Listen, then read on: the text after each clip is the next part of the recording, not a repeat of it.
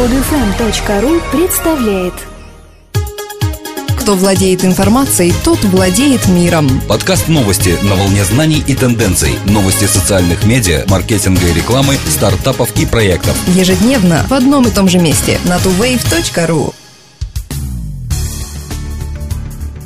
Здравствуйте! Сегодня 28 марта 2012 года, и в студии мы, Елена и Дмитрий.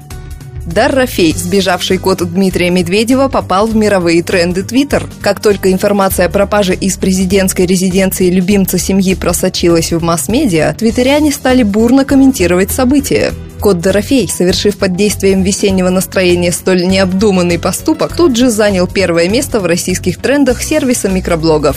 Англоязычные пользователи Twitter недоумевали, что за событие настолько захватило русских, что вывело Дорофея в российские тренды. Самые продвинутые пытались разъяснить ситуацию остальным. И в конце концов хэштег Дорофей ворвался в список мировых трендов Twitter, оставив позади даже такое неординарное событие, как день рождения Леди Гаги. Кажется, всерьез судьбой кота редкой породы Невская маскарадная никто не озаботился, ведь бытует мнение, что у кошек 9 жизней. Основная масса комментариев касалась при причины и направления побега. Наверное, сказалось пред и после выборное напряжение, которое удалось разрядить вот таким неожиданным способом.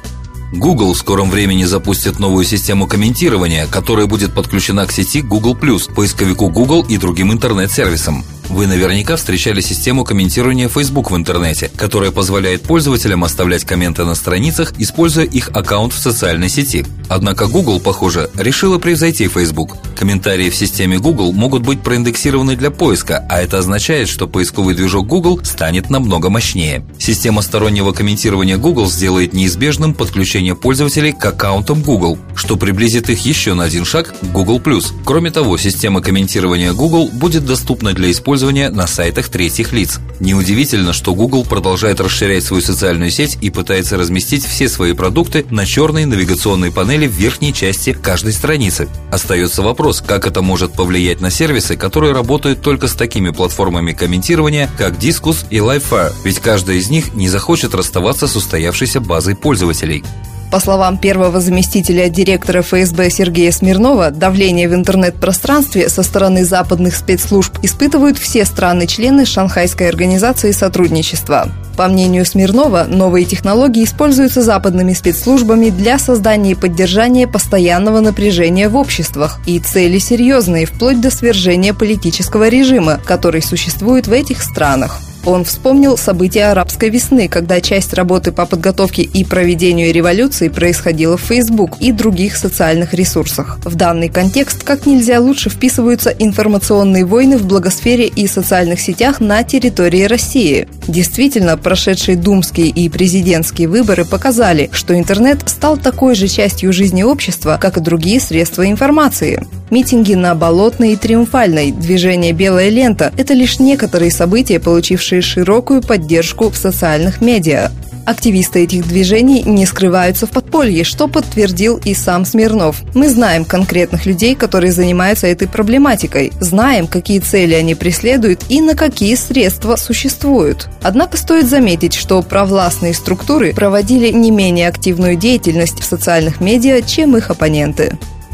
24-летний спамер зарабатывает в Pinterest 2000 долларов в день. Для своей деятельности парень, именующий себя Стивом, использует комбинацию из спам-ботов, зарегистрированных в Pinterest, и аккаунтов в партнерской программе Amazon. Более подробную информацию сам спамер предоставил интернет-газете The Daily Dot. Стив имеет множество ботов, которые крепят к доске тысячи изображений предметов одежды и обуви и взаимно лайкают картинки друг друга, чтобы рос индекс популярности этих изображений. Тогда их увидят реальные люди. Все подставные аккаунты содержат партнерские ссылки магазина Amazon. Когда кто-то кликает на изображение в Pinterest, попадает по ссылке на сайт Amazon и покупает там этот или другой товар, Стиву капает копеечка. Спамер прекрасно отдает себе отчет, что его бизнес может закончиться в любой день, однако пока наблюдает лишь рост доходов. Ранее Стив подобным образом наживался на Twitter и Facebook, однако, по его словам, сегодня именно Pinterest для этого подходит как нельзя лучше.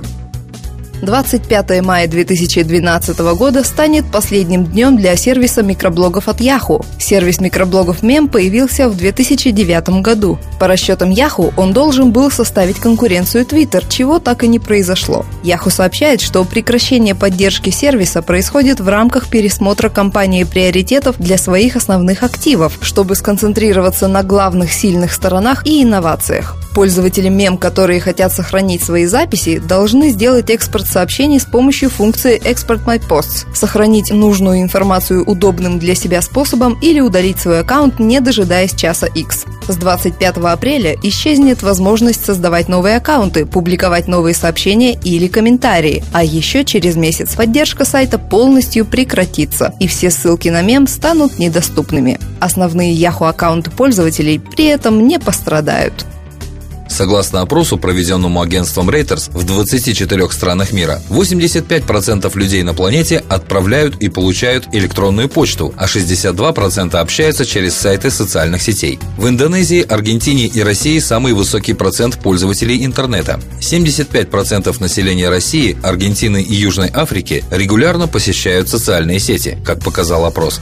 Интересно, что хотя Facebook и другие популярные сети были созданы в США, доля пользователей в этой стране ниже и составляет только 60%. Наибольшее количество пользователей электронной почты, 94%, проживает в Венгрии. Похожие цифры в Швеции, Бельгии, Индонезии, Аргентине и Польше. В Саудовской Аравии оказался самый низкий процент – 46% пользователей электронной почты. За ней следовали Индия 68% и Япония 75%. Во всех остальных странах 8 или 9 человек из 10 являются пользователями электронной почты.